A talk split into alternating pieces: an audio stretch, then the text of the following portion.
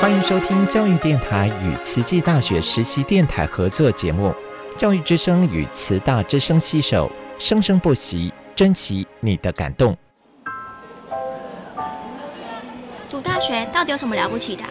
就多一张文凭啊！多一张文凭，出去也不一定有工作啊。哪有？我觉得很好玩的，还可以交许多朋友，还可以学到。一八三七年，热力学大师焦尔问他的老师道尔顿：“受教育的目的是什么呢？”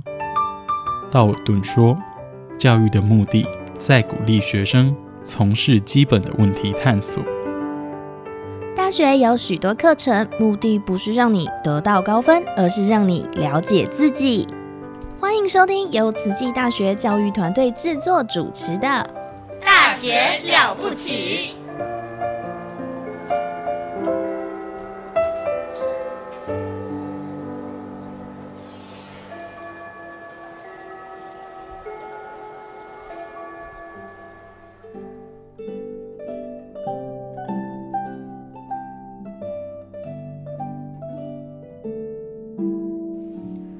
欢迎收听慈大资深实习广播电台《大学了不起》，我们的节目单元是慈大人物志，我是主持人陆秀芳。那今天很高兴，我们邀请到了慈济大学一百一十年呃学年哈呃杰出教学教师啊，慈济大学人社院东语系中文组肖凤贤老师来到我们的节目。OK，主持人好。呃，那各位听众，呃，如果你有听过我们上一集的话呢，那肖凤贤老师哦，呃，有很精彩的个人奋斗史。那重点是老师来到慈济大学之后，在这个最近的教学，呃，他的一个教学的课程、教学的特色，获得呃杰出教学的这个奖项，这是非常的不容易。那我们想要听听，呃，先介绍一下您的学系。好的。呃，我的学系是东方语文学系，那它下面呢有两个组，一个是中文组，一个是日文组。嗯，呃，我们系里面这个组呢，大概就相当于别人的系，也就是说。呃，其实我们系是一个大系，下面有人家的中文系跟日文系。嗯那中文系它的呃课程大概就是包括了思想，包括了文学，包括了一个语言文字。那日文的话也是一样，包括了日文的语言文字，还有思想，还有呃文学这样子哈。但我们比较不一样的是，呃，我们设系的时候。是走一个比较博雅的路线呐，他希望同学可以就是不要限于这个中文系或是日文系的专业，好，可以中日呢都来一点，就是互修或是共通的这个素养都有这样子。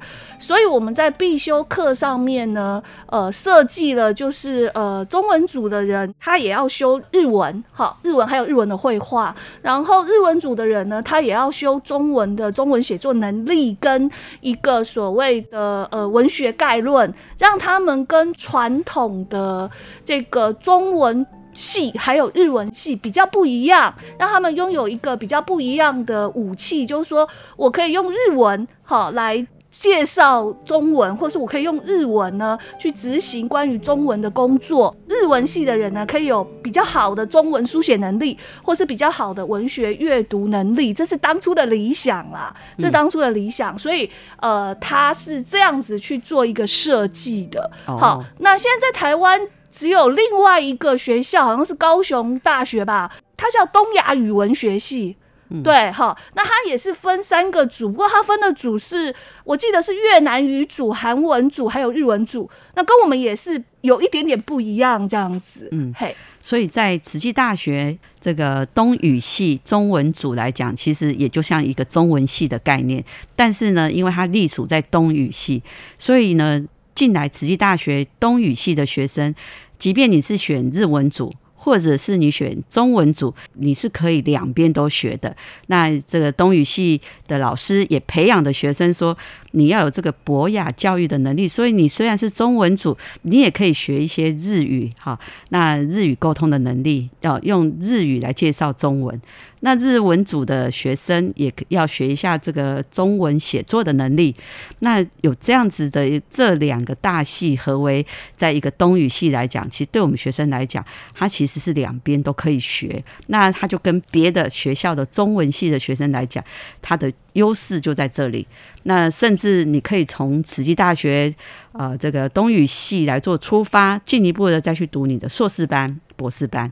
那慈济大学在这个东语系的呃交换学习的机会，好像也是蛮多的。呃，对，我们在日本还有在中国都有交换的学校。像我们在中国的学校，就是有非常热闹的南京大学，然后有同学下学期就要去交换。那也有非常呃怎么样有文化经典的地方的兰州大学，哦，有同学有去过。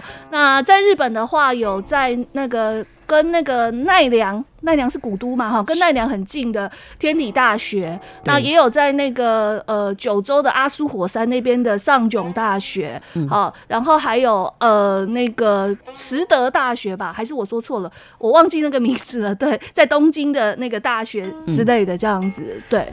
哦，所以听肖老师的介绍哦，慈济大学的这个交换的学校，也就是我们的姐妹学校，那不管是在日本。韩国还是是中国大陆，那甚至是欧美，所以只要你有兴趣，想要有国际观，你也可以是在我们的呃东语系的中文组，想要做这个交换学习的准备，那这个机会是蛮大的哦。哈，在因为慈济大学的资源哈，学生人数不多，每个学生所获得的资源可能是别的私立学校甚至别的公立学校的好几倍。好，因为我们人数不多，所以机会就多。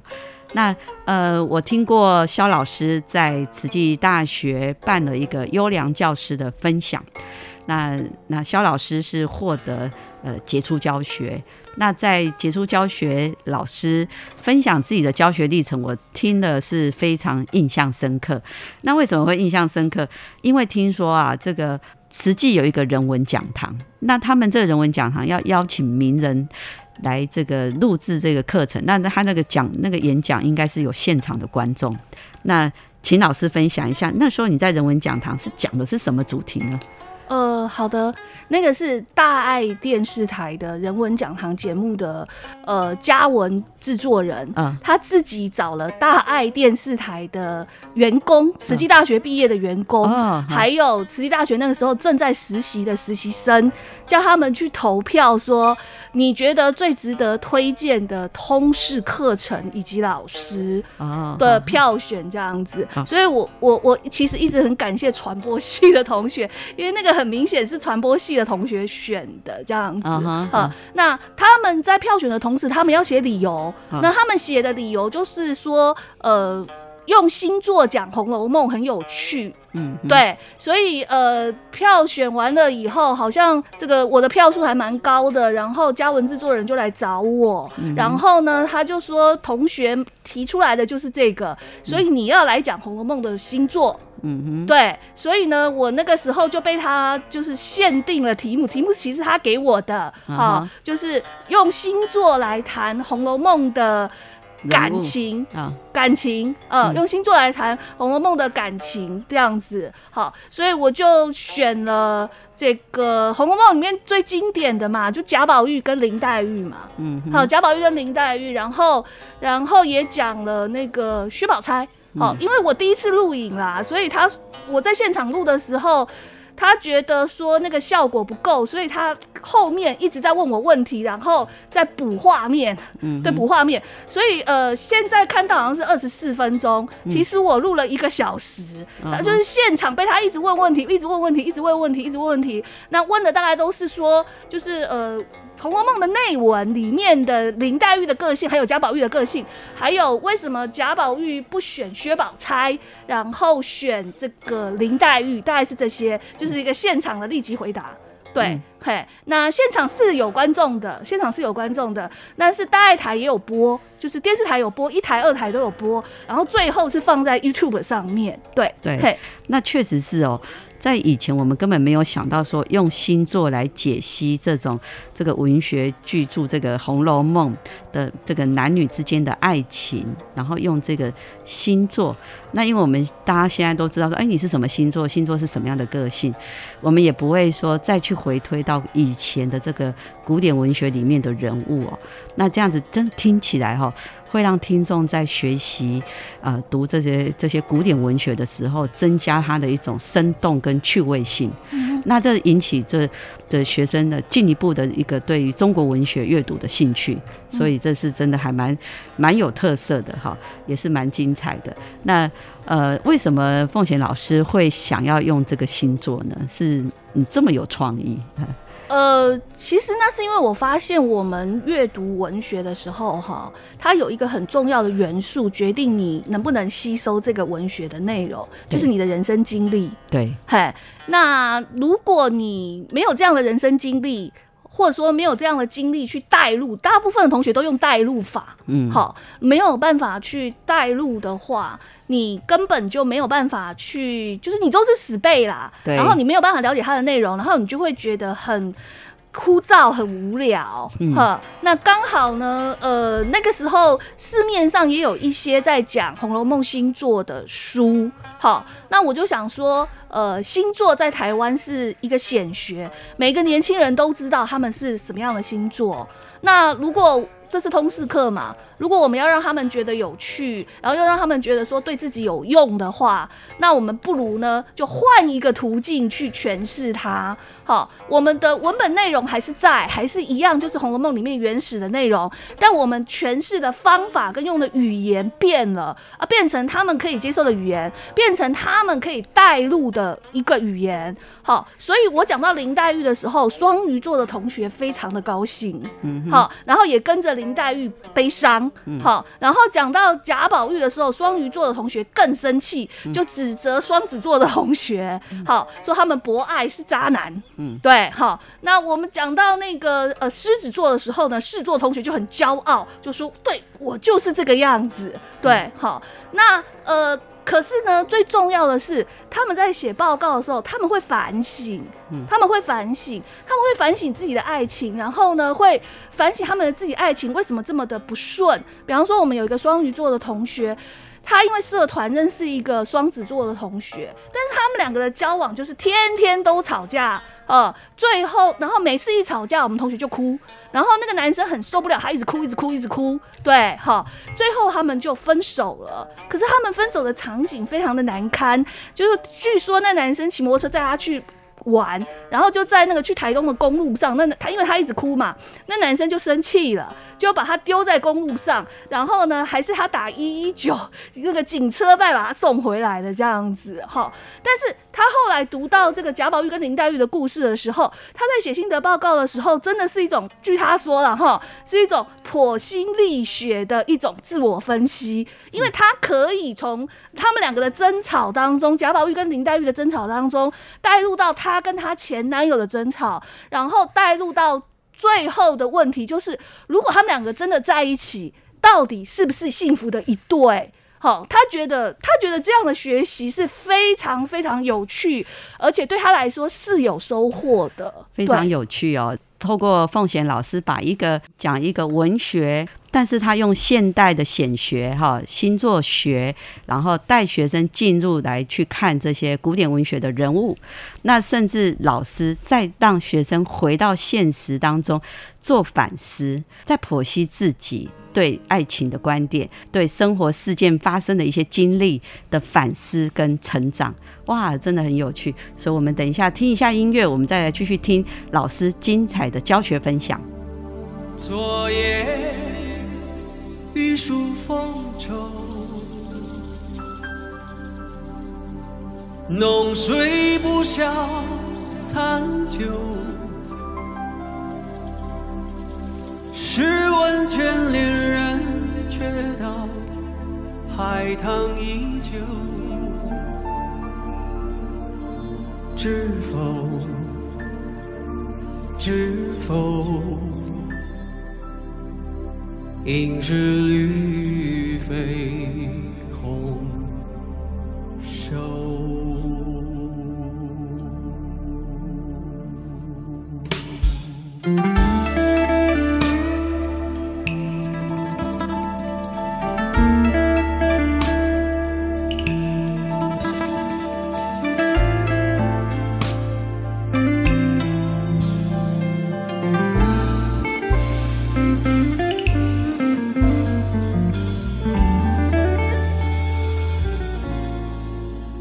一朝花开半柳，寻香无觅天后。纵饮朝霞半日晖，风雨捉不透。一日共长消瘦，太高冰泪难流。锦书送罢莫回首，无语虽可偷。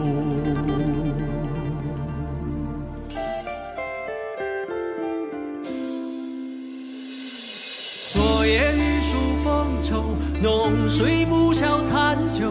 试问卷帘人，却道海棠依旧。知否？知否？应是绿肥红瘦。昨夜雨疏风骤，浓睡不消残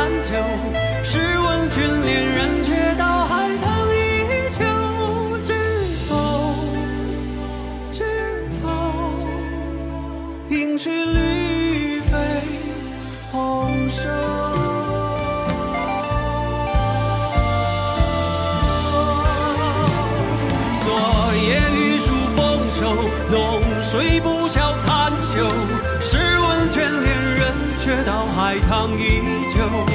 知否？知否？应是绿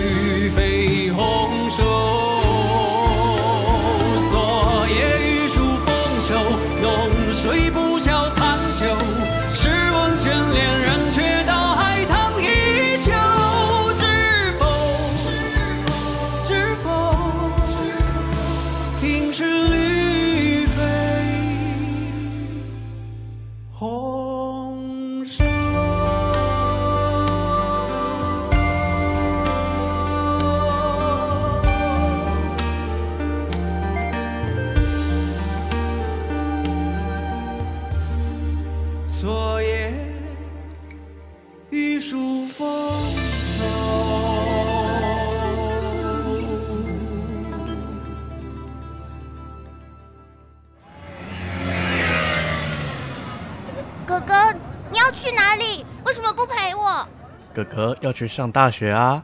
大学有什么了不起？大学很了不起，大学可以上到专业知识，甚至可以有很多很多的好朋友。妹妹，要不要跟哥哥一起去读大学啊？哎呀，我要！那哥哥就带你去听《大学了不起》。好耶，好耶！欢迎收听慈大之声实习广播电台《大学了不起》，我们的节目单元是慈大人物志。那我们现场的来宾是慈济大学东语系中文组肖凤贤老师。那老师刚刚有提到这一个，嗯，您的课程哈、用这个显学啊，这个星座哈，然后来剖析《红楼梦》的各个角色之间的这个呃爱恨情仇。透过这样子，也让学生哈对这个学习、对自己的一个反思的成长哈。那呃，很少听中文系的老师可以这样的课程的运用，真的是挺有趣的。那接着，老师你好像还有开一个跟流行音乐有关的课程，呃，对，流行音乐与文化。嘿，那老师那个课程，因为中文系中文背景的老师可以教流行音乐与文化，老师这要怎么教呢？哦，我是选择教华语音乐啦然后我会选那个音乐的类型，比方说我会特别讲 R&B 啊，或是 rap 啊，或是呃 rock 对，摇滚，嗯，那呃也会讲一下就是人物。哦，流行的歌星啊，比方说林俊杰啊，哈，呃，那个周杰伦啊，哈，然后也会讲一下唱腔，比方说摇滚的话，它的特征的唱腔是什么之类的，这样子。哇，那老师是因为你平日对这个刚好华语的音乐、流行音乐还有唱歌是有兴趣吗？呃，因为我小的时候，哎，我刚好像有讲过，就是我小的时候就一个人在家嘛，因为我没有什么兄弟姐妹嘛，然后我就一个人在家嘛，然后我很无聊，无聊就会看电视，看电视就会模仿电视上的那个演出，对，我会自己就是在我家的床上把它当成舞台，然后在那边唱跳蹦这样子，然后也会自己在那边唱歌，所以我小的时候其实对娱乐新闻非常有兴趣，呃。我前面有说过，我我我那时候大学想要念传播系，我想要当记者嘛。嗯，其实我是想当娱乐记者。嗯，对，所以所以我对那个很有兴趣啦。对，所以后来就是呃，好像同时有一个课没人开嘛，那我就说，哎，我可不可以开 这样子？对，嘿，所以我就我就开了，然后开了以后，刚开始就摸索，后来就发现说，你还是要教学生一点用的东西这样子，所以我就会讲音乐类型，讲音乐类型，因为刚好现在 YouTube 上面也有很。多呃，YouTuber 他会把它放上去之类的，哈，音乐的类型特征啊，哈，还有唱法什么之类的。那同学有兴趣的，真的很有兴趣啊。比方说，呃，刚开学的时候吧，我们有个刚开学的时候很流行新冠嘛，哈，很多人都确诊嘛，啊，回家隔离嘛，或者在宿舍隔离嘛。那刚好我们的回家作业是 Rock 的唱腔，是那种暗黑摇滚的嘶吼唱腔。然后我们的同学就在家隔离，然后呢，呃，其实我的。回家作业是可以做可以不做的，但是因为他真的很喜欢，他就在隔离的时候，在他的房间里面唱那个嘶吼的暗黑的那个唱腔，结果把他的父亲吓坏了。他父亲，他父亲想说：“我儿子怎么隔离了，还发出这种声音？”然后就敲门问他说：“你在干嘛？”他就说：“没有啦，我在练习音乐啦。”嗯。对，嘿，所以有兴趣的同学，真的有一批同学很有兴趣，就是每次课后作业就一直唱，一直唱，一直唱这样子。对，各式各样的唱歌的技巧。对，呃，确实是哦，其实唱歌是一件非常有益健康的事情哦。那呃，我们除了这个喉咙啊，我们开口就是要讲话，其实开口唱歌是一件非常愉悦的事情。那凤贤老师呢，会去结合跟我们生活当中。非常重要的一些活动哈，包含唱歌，还有包含听音乐。我们不是听人讲话，就是听音乐，所以一样也是在这个通识教育的开了这个华语音乐、流行音乐与文化的这一门课，那让学生的生活里面哦变得非常的多彩多姿。那甚至哎，其实有些学生舒压的方式是大家就一起去唱歌。可是唱歌里头哦，其实也很多学问呢，哦，所以必须要去了解音乐的类别。去了解各种音乐文化背后有什么差异，甚至呃，这个唱腔有哪几种？那虽然我们不是成为歌星，可是通过透过这样的通识教育的课程，老师的这样的一个嗯准备呀，课程的准备呀，然后让学生可以是在一个生活当中就可以运用的一个一种技能，嗯，好，一种技能可以跟人互动，可以跟人交流的一种技能。嗯，那接下来就是。我们其实面临的就是少子化，因为现在很多人就是小孩都生的少，所以在慈济大学，呃，虽然是在东部，那我们有这么优秀的老师，那其实我们会面临说，哎，我们的学生还是越来越少，所以呢。对于呃，我们现在年轻人，你要选择读大学，或是选择自己的专业，像以凤贤老师为例好了，他自己呢一开始第一个专业是护理专业，但是他没有忘记他自己就是从小喜欢阅读，喜欢抱着文字一直在那边点啊点红标啊，看不懂就查字典啊，读得懂的读不懂的硬邦邦的他都把它读下去，所以我们的年轻人哈，你有更多的选择。你有更多的选择，因为学校很多啊，学生很少。那我们年轻人在选择自己的志向，或是选择自己的大学，呃，肖老师有没有给我们听众或是年轻朋友一些建议？呃，我想我常常跟他们说啦，就是三个元素你要去做考量啦。嗯，一个元素就是兴趣，嗯，好，那另外一个元素呢就是能力，嗯，好。再来最后一个元素呢，就是环境。嗯，你有兴趣，但你不见得有能力。嗯，好，你有兴趣又有能力，但你不见得有那个环境可以支持你。好，所以呃，我觉得，因为他们机会多嘛，所以他们就有选择的空间。但这个空间，第一点真的要是看兴趣了，哈。但你的兴趣呢，也要针对你的能力，你的能力到底有没有办法在你的兴趣上面去做一个发挥？哦，如果不行的话，那你不如去找。其他的可能你的第二兴趣或是第三兴趣这样子，好，那再来就是你的环境，好，可能呢你的家人呢，呃，希望你能够去做一个比较呃安稳的，然后可以吃得饱的一个职业，好，希望你先从这一方面去入手去做一个职业的挑选，也可能你的家人就会支持你，直接就是。去挑战你自己的兴趣的职业，那这个呢，每一个人的因素都不一样。那我通常都会请他们自己想清楚这三点，然后自己去决定自己到底要呃从事哪一方面的职业，然后要就读哪一方面的学系，然后去做一个比较圆满的一个解决。对。那这个圆满哦，不是空有梦想，好，所以你一定要去，就像凤贤老师说，你要了解你自己的兴趣在哪里，因为那个兴趣会造成一种心流，就是说，是因为你有兴趣，所以你投入时间、投入力气去做的时候，你是越做越高兴。兴趣很重要，如果投入时间，可是越做越痛苦，那看来这件事情是没有什么兴趣的。所以一定要找出自己的兴趣，会让你做的很开心。投入再多的时间。投入再多的力气，你都会很开心，那个就是你的兴趣。所以一定要认识自己的兴趣在哪里。那再就是能力的培养。那慈济大学呢，在这个学生进来这四年，有非常多的机会，有非常多的课程，也有跨领域的，也有学程。那甚至我们还有其他的学学院，所以你都有很多机会是可以去了解校内其他不同的科系。所以这个就是能力的培养哈。那再来就是环境，你要选择一个适合你专心学习的环境，以及选择一个可以让你发挥你的专长、你的所学。学的一个环境，那你这样子才会有机会好去圆满你的人生。呃，肖老师虽然是在东语系中文组，这算是一个很大的科系，那他们科系里头也让学生学了中文，也可以去学日文，那你就可以有这样的双语的基础，甚至在有。有这样双语的基础去发展你自己更想要进一步学习的专业，哦，在网上学习。谢谢肖老师给我们呃的年轻人以及给我们的听众，在你选择大学、选择科系的时候，好，一定要倾听你自己里面的声音哦。你的兴趣是什么？好好培养你自己。那从凤贤老师的分享哈，很多事情没有不可能的事情，然后 你只要有决心，你就会成功哈。好，那那我们在这里呢，也非常谢谢肖老师、肖凤贤老师来到我们的节目，谢谢主持人。